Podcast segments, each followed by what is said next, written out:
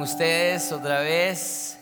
Ah, fue una, una, semana interesante. Estuvimos en, como dijo José en la iglesia de Bellevue. Eh, para los que no saben, eh, la iglesia de Bellevue es la iglesia quien plantó esta iglesia Impacto en Honduras hace 19 años.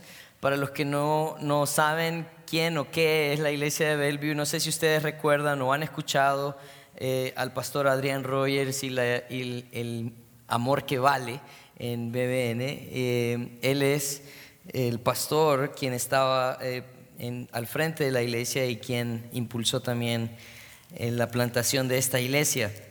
Tuvimos un tiempo especial, nos pasaron, no sé si hay alguna fotografía por ahí, ¿sí?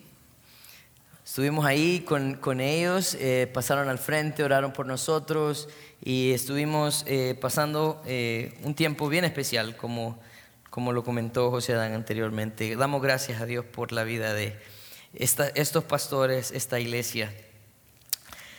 El día de hoy vamos a continuar en el libro de los Hechos, eh, vamos a estar en el capítulo 6, vamos a estudiar del versículo 8 al versículo 15. Y miren, hay algo bien importante en esto, porque ah, en, en, este, en este momento la iglesia está creciendo. La semana pasada el pastor David hablaba acerca de eh, la necesidad que empezó a tener la iglesia de tener ah, personas que cuidaran eh, de las mesas. Y porque la multitud era grande, los discípulos empezaron a crecer del Señor en ese tiempo. Y eh, hoy vamos a estudiar también el comienzo de los padecimientos en la iglesia. Esto es algo bien importante para nosotros porque, saben, eh, muchas veces hay un, hay, un, hay un mensaje que se predica que mm, nos habla de pronto de una relación con Dios donde no hay problemas, ¿verdad?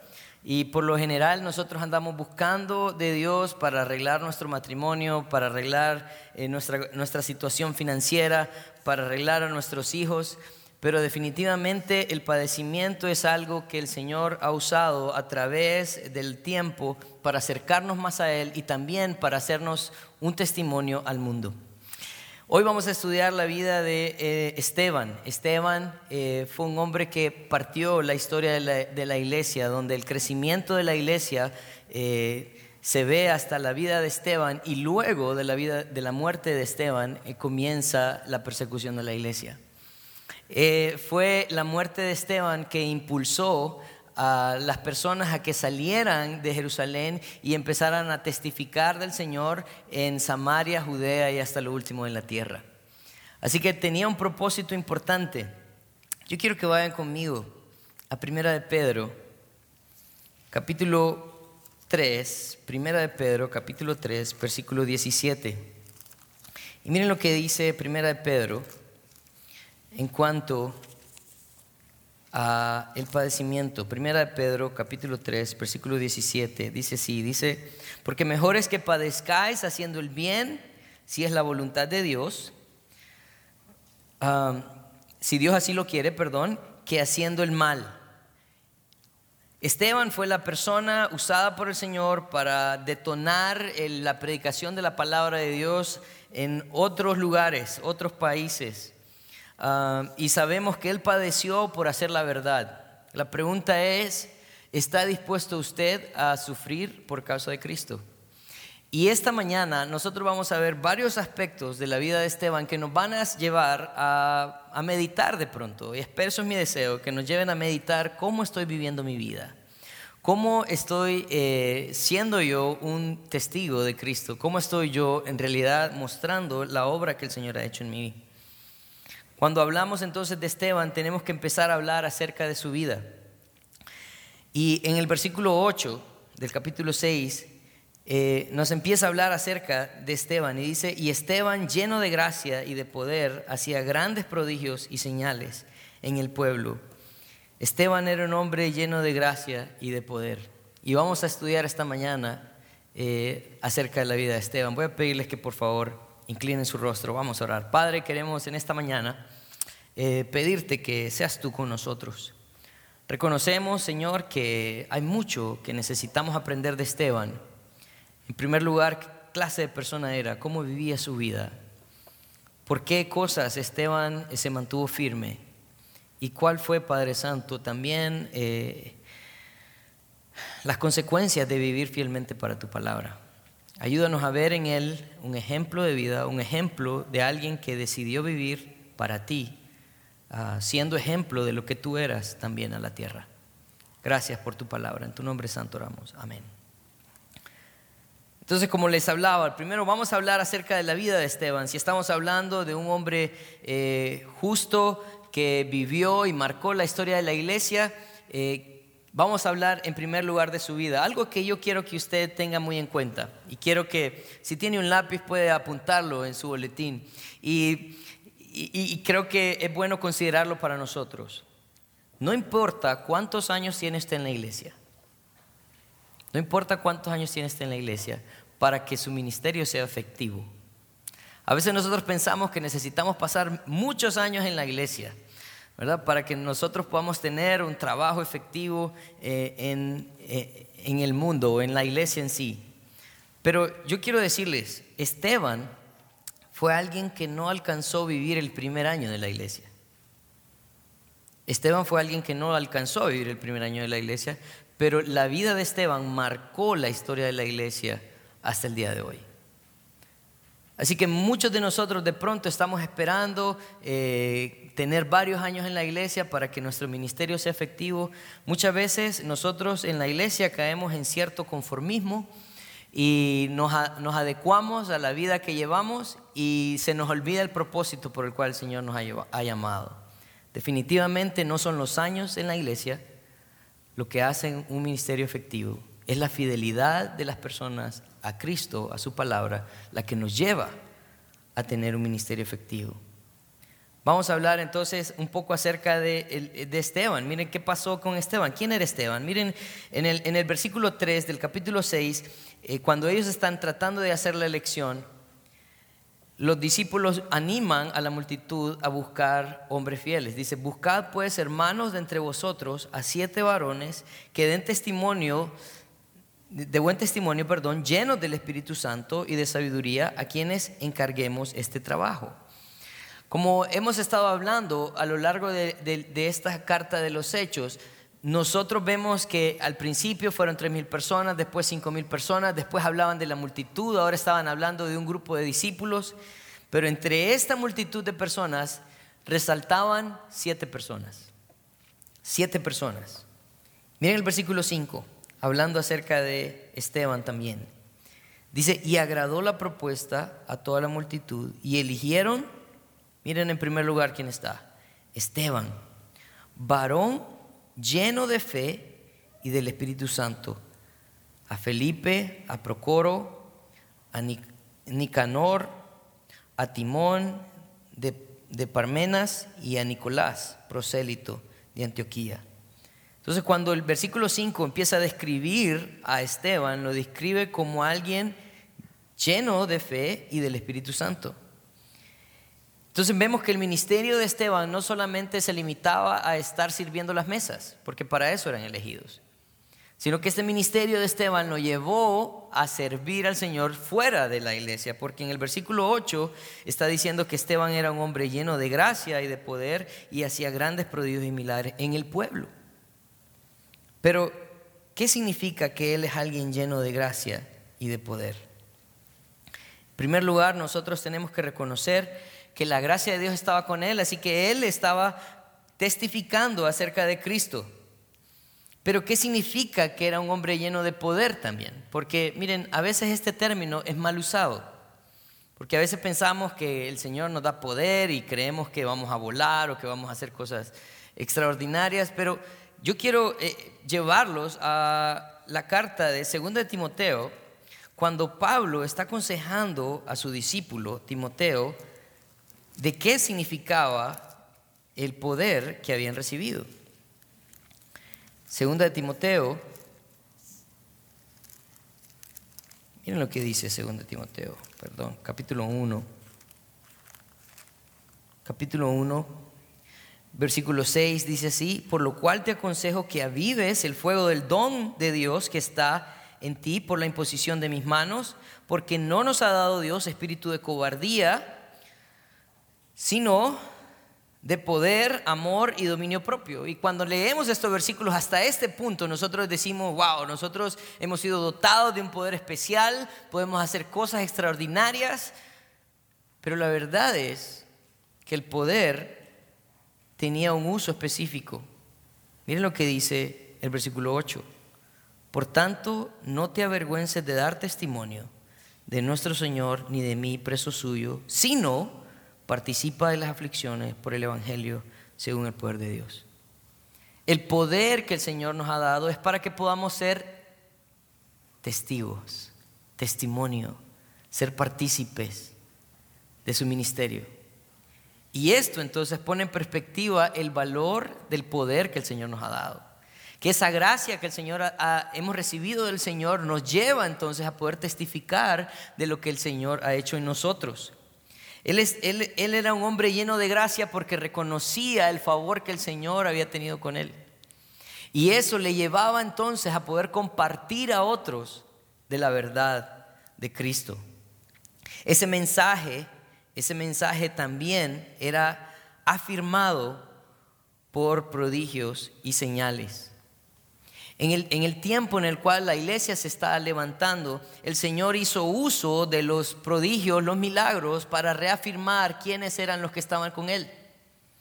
En este tiempo, entonces, cuando nosotros mirábamos en Hechos capítulo 3, cuando Pedro sanó a un cojo, ellos trataban de discutir con Pedro por su mensaje, pero tenían a un hombre que había sido sanado. Había sido sanado. Entonces no había forma de que ellos pudieran refutar que esto certificaba el mensaje de Pedro. Y ese era el propósito de los prodigios y milagros. Así que, ¿quién era Esteban?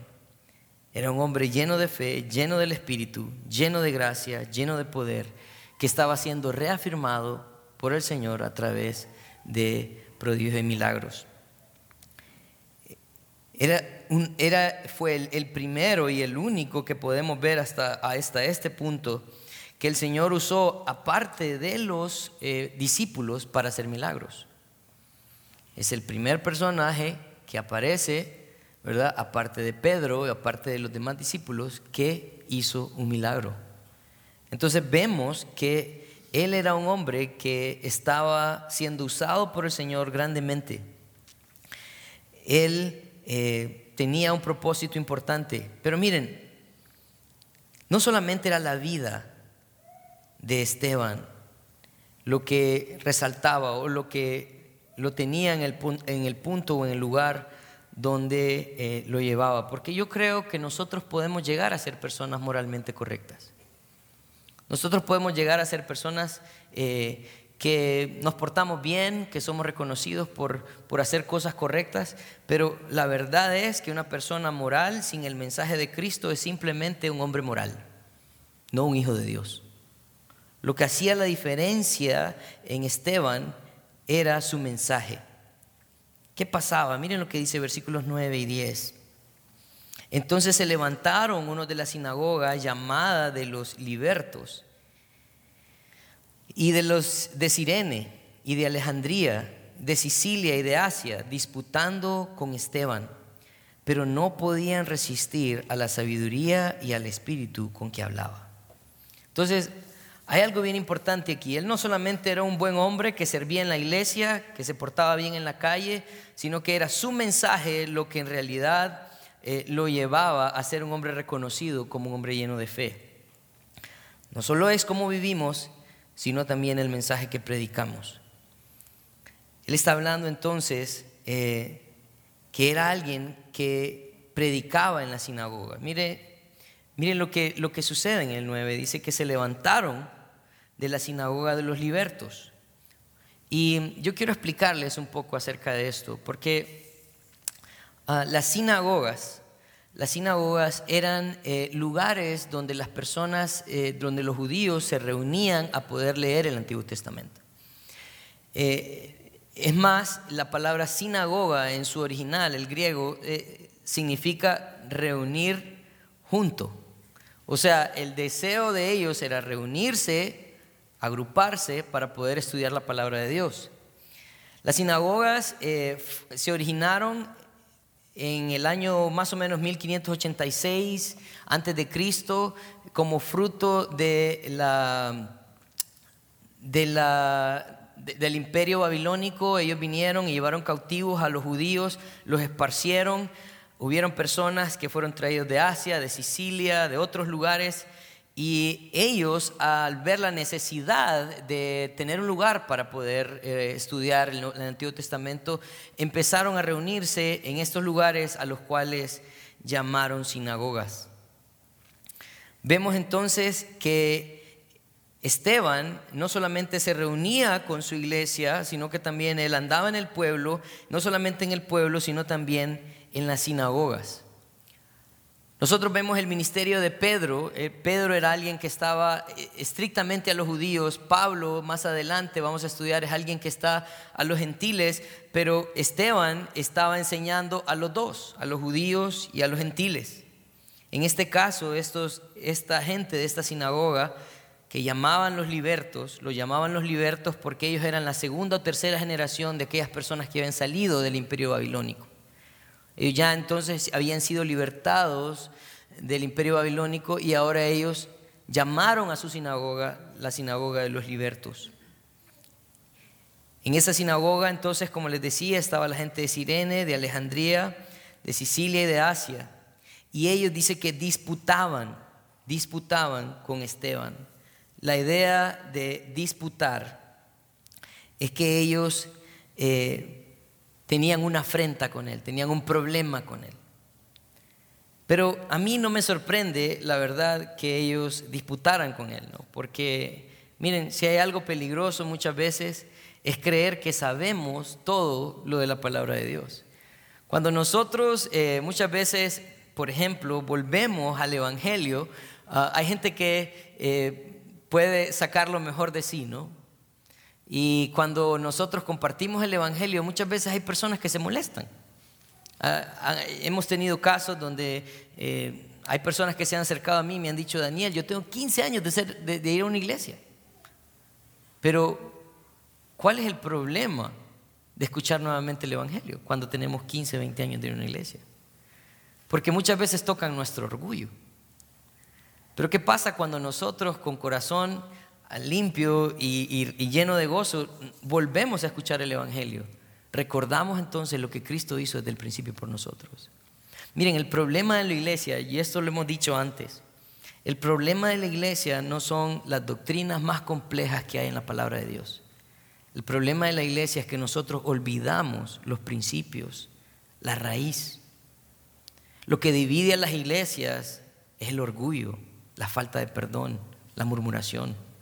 Son cosas básicas. El problema que tenían ellos en contra de Esteban es que ellos no podían, no podían en contra de él. Ellos tenían gran afrenta y en el versículo 6 dice que no podían resistir su sabiduría. La razón por la cual ellos no podían con Esteban es porque Esteban sabía dónde y cómo poder refutar los pensamientos que ellos tenían acerca de Jesucristo. Vamos a estudiar la vida de Esteban en dos partes. Hoy vamos a estudiar su vida y el próximo domingo vamos a estudiar su padecimiento, ¿verdad? Su, juicio y su muerte. Pero miren, lo que sucedía hasta este punto es que el conocimiento que ellos tenían los había envanecido y no los llevaba a ver la verdad de quién era Jesucristo. Esteban estaba tratando de enseñarles a la luz del Antiguo Testamento quién era Jesucristo y cuál era su propósito, pero ellos no lo aceptaban porque estaban envanecidos en su conocimiento. Pero si en realidad ellos hubieran entendido el conocimiento que tenían, hubieran aceptado a Jesucristo. Ese era el mensaje de Esteban. No solamente tenía mucha sabiduría, sino que también, dice el versículo 10, que no podían resistir al espíritu con que hablaba. Miren, y es que esto es, esto es, bien, esto es bien, bien sencillo, creo yo, de explicar. Em, yo no sé si ustedes alguna vez han estado en una discusión. Yo espero que no.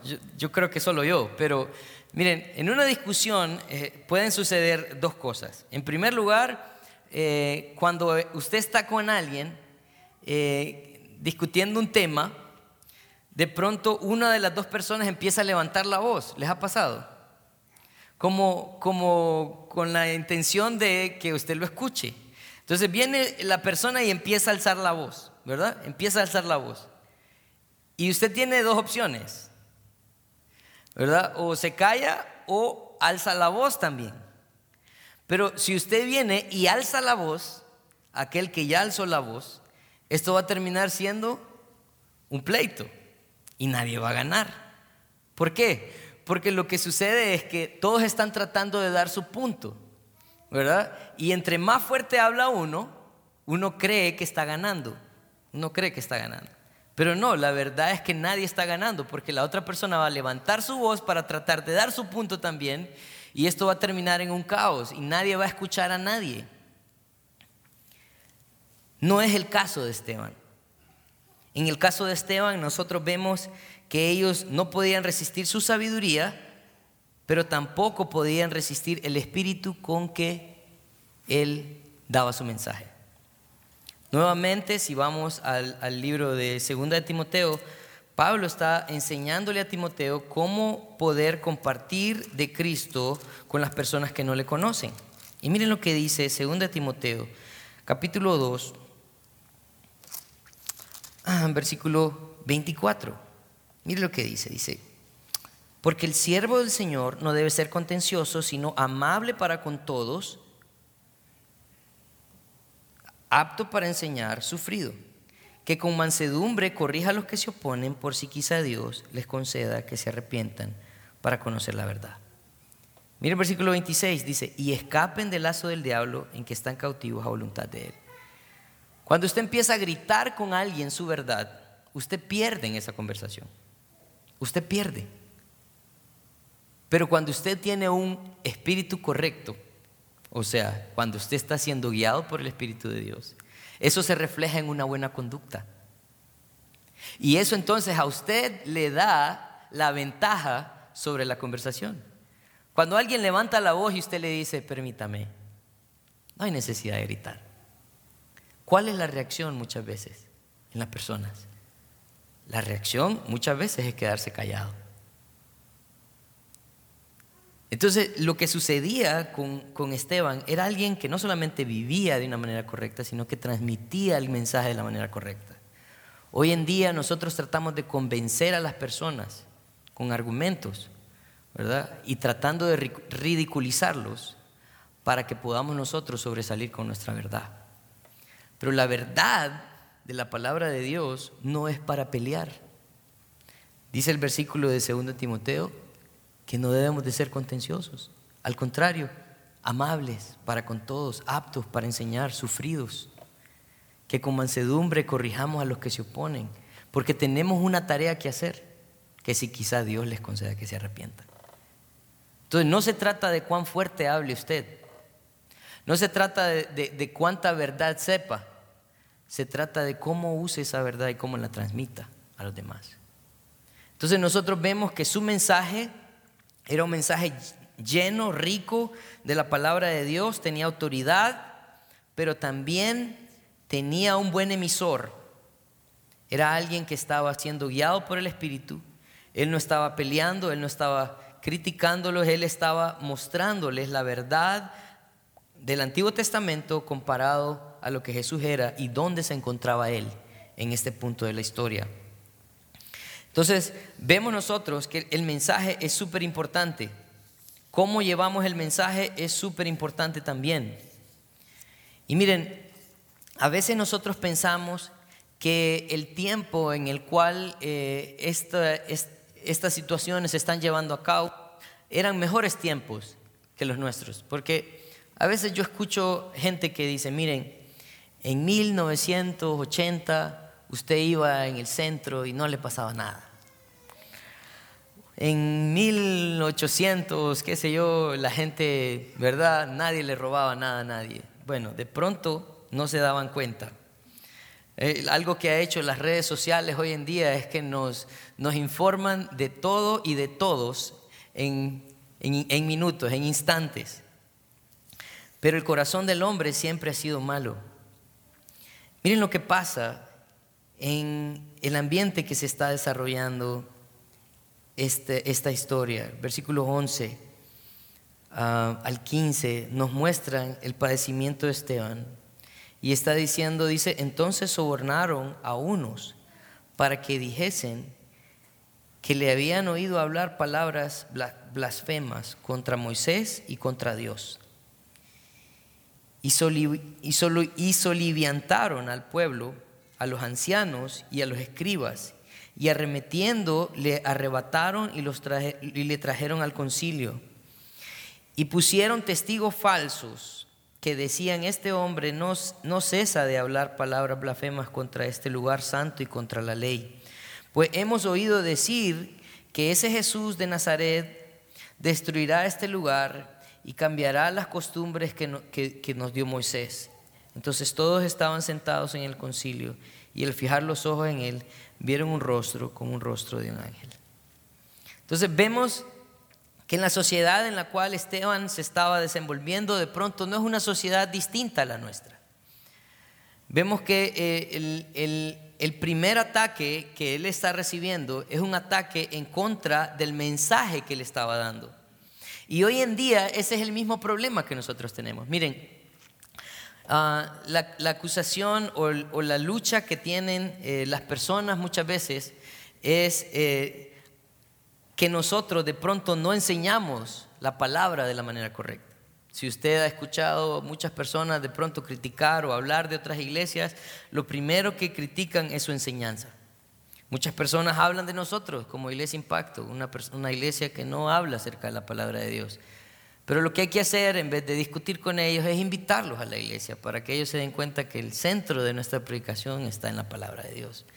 Nuestro trabajo no es hablar mal de nadie, nuestro trabajo es poder mostrar la verdad de Cristo pero siempre, siempre lo primero que se va a poner en tela de duda va a ser su mensaje, el mensaje de Cristo. Pero ¿cómo lo van a hacer? Bueno, había una conspiración. Si usted ve en el versículo 11, ellos empiezan diciendo que sobornaron a unos para que dijesen que habían oído hablar a Esteban blasfemas contra Moisés y contra Dios. En el versículo 12 Dice que soliviantaron al pueblo, o sea, que hicieron una movilización de personas para que fueran también al concilio en contra de Esteban.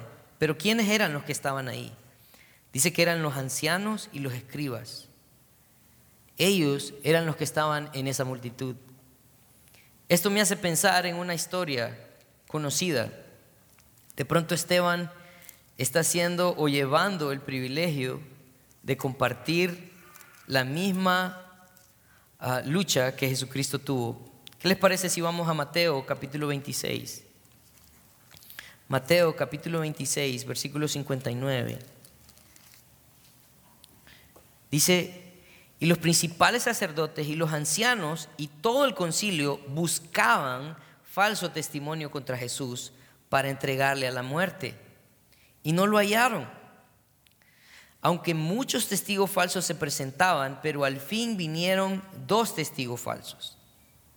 Versículo 61 dice que dijeron, este dijo, puedo derribar el templo de Dios y en tres días reedificarlo. ¿Les parece a ustedes que hay alguna similitud entre la, la lucha que tiene Esteban y la lucha que tuvo Jesús? Era lo mismo. La gente estaba en contra del mensaje de Jesús. ¿Saben por qué la gente está en contra del mensaje de Jesús? Porque el mensaje de Jesús revela que nosotros somos pecadores. Revela que nuestra moralidad no es suficiente. Revela que usted y yo necesitamos de un Salvador. Revela que usted y yo somos culpables de la muerte de un Salvador. Y esto, esto era lo que ellos detestaban porque ellos como judíos se sentían como personas justas, puras, porque venían de un linaje de Abraham, cuando un linaje no era lo que salvaba, sino la convicción y la fe en la obra de Jesucristo en la cruz del, Calvario. Así que su mensaje, su mensaje era, estaba siendo cuestionado. Y miren, hay algo peligroso en cuanto al mensaje, a, esta acusación, porque en Levítico 24, 16 había una ordenanza. En Levítico 24, 16, la ordenanza que, que se había dado era esta, dice, y el que blasfeme en el nombre de Jehová ha de ser muerto. Toda la congregación lo apedreará, así el extranjero como el natural, si blasfemare el nombre que muera. Esta acusación era seria. Y ellos dijeron, nosotros no podemos con su sabiduría porque Él sabe cómo responder. Nosotros no podemos pelear con Él porque Él tiene el espíritu correcto para llevar este mensaje. Así que lo único que podemos hacer es mentir acerca de Él, acerca de Él. ¿Cómo? Bueno, sobornando a personas que lo acusen, movilizando a aquellos que también estaban en contra de Él Miren el versículo 13, dice, y pusieron testigos falsos que decían, este hombre no cesa de hablar palabra blasfema contra este lugar santo y contra la ley. O sea que cada persona que acusaba a alguien necesitaba tener testigos para reafirmar esa acusación. Ellos los tenían a todos. Ellos los tenían a todos. Ellos estaban en contra de la justicia. Pero miren lo que dice el versículo 15. Entonces todos los que estaban sentados en el concilio, al fijar los ojos en él, vieron su rostro como el rostro de un ángel. Yo no sé si usted sabe, pero a veces nosotros no ocupamos decir cómo estamos para que la gente nos vea y sepa cómo estamos. El rostro de las personas dice mucho. Bueno, yo que estoy aquí al frente y puedo ver sus rostros, ¿verdad? Hay rostros que dicen mucho, ¿verdad? El rostro de usted, eh, su rostro puede decir cuando usted tiene sueño, cuando usted tiene, está cansado, cuando usted viene enojado, cuando usted está alegre, su rostro dice mucho, dice mucho su rostro. Pero dice que cuando ellos vieron el rostro de Esteban, dice que vieron un rostro como de un ángel. Yo no he visto un ángel, o sea, voy a ser bien honesto. Perdónenme si los, decepcioné, nunca he visto un ángel. Pero me imagino que lo que ellos están tratando de decir es que era algo sagrado, era algo santo lo que ellos estaban viendo. Si nosotros pensamos en la historia, cuando Moisés fue subió al monte a escribir la ley en, en las tablas de la ley, en Éxodo 24, 29 dice que cuando él regresó, su, rostro resplandecía, dice. Era un rostro resplandeciente. Pero ¿por qué resplandecía el rostro de Moisés? Porque había pasado tiempo con Dios. Mire, cuando usted pasa tiempo con Dios, se nota, se echa de ver. Y esto era lo que pasaba con Esteban. Cuando usted pasa tiempo con Dios, usted no puede esconderlo. Su rostro lo refleja. Hay personas que uno las ve y uno le inspiran a uno confianza. Pero hay personas que uno las ve y uno de pronto no se quiere acercar. Hubo alguien que le dijo a un pastor una vez, pastor, pero a Dios no le importa lo, que, lo externo, a Él le importa lo interno, ¿verdad? Eso es lo que a Dios le interesa, ¿verdad? Porque la verdad es que al final es mi relación con Dios lo que hay adentro, ¿no?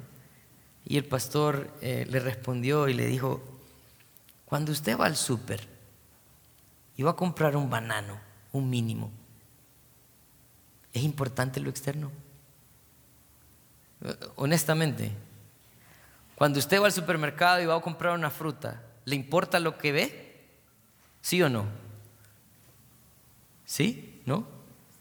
Definitivamente que sí. Saben, cuando nosotros tenemos una relación con Dios, eso se muestra. Mateo 5, 16, Jesús estaba hablando con sus discípulos y les estaba diciendo, así alumbre vuestra luz delante de los hombres, para que vean vuestras buenas obras y glorifiquen a vuestro Padre que está en los cielos. La forma en la que nosotros vivimos, la forma en que nosotros nos conducimos, en la forma en que las personas nos ven, son un reflejo de lo que Cristo ha hecho en nosotros.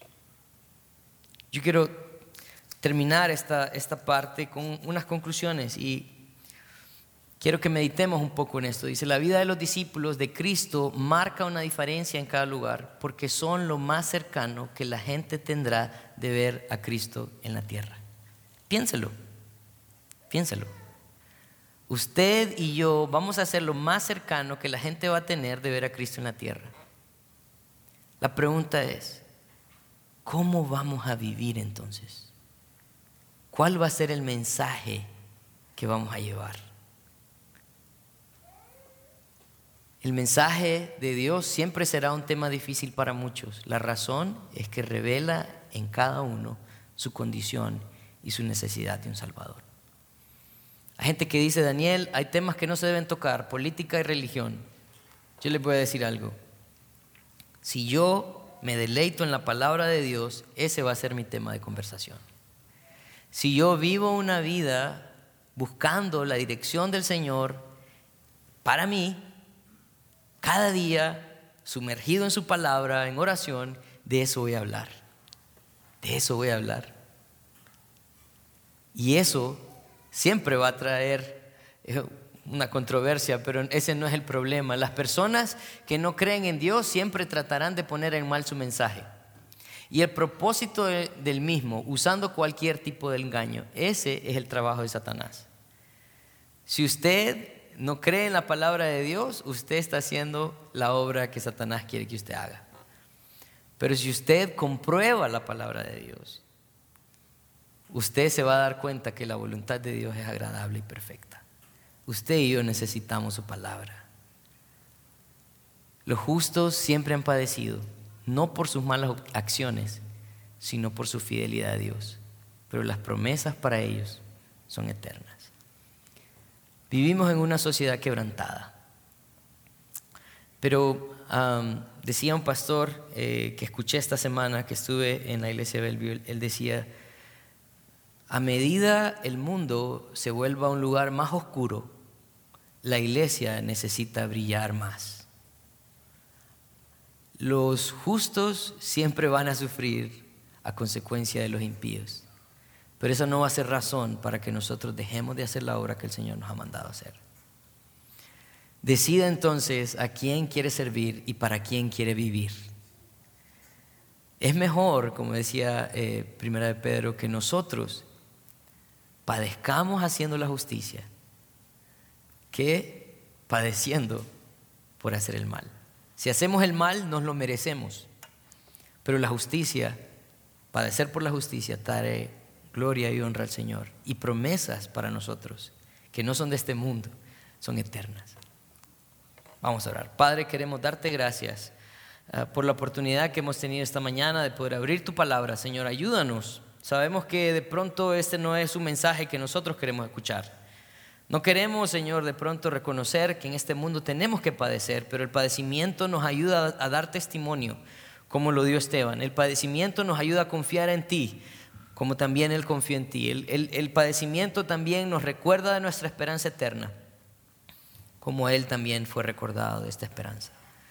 Padre, ayúdanos a ser una iglesia que se mantiene firme en tu palabra, que sabe responder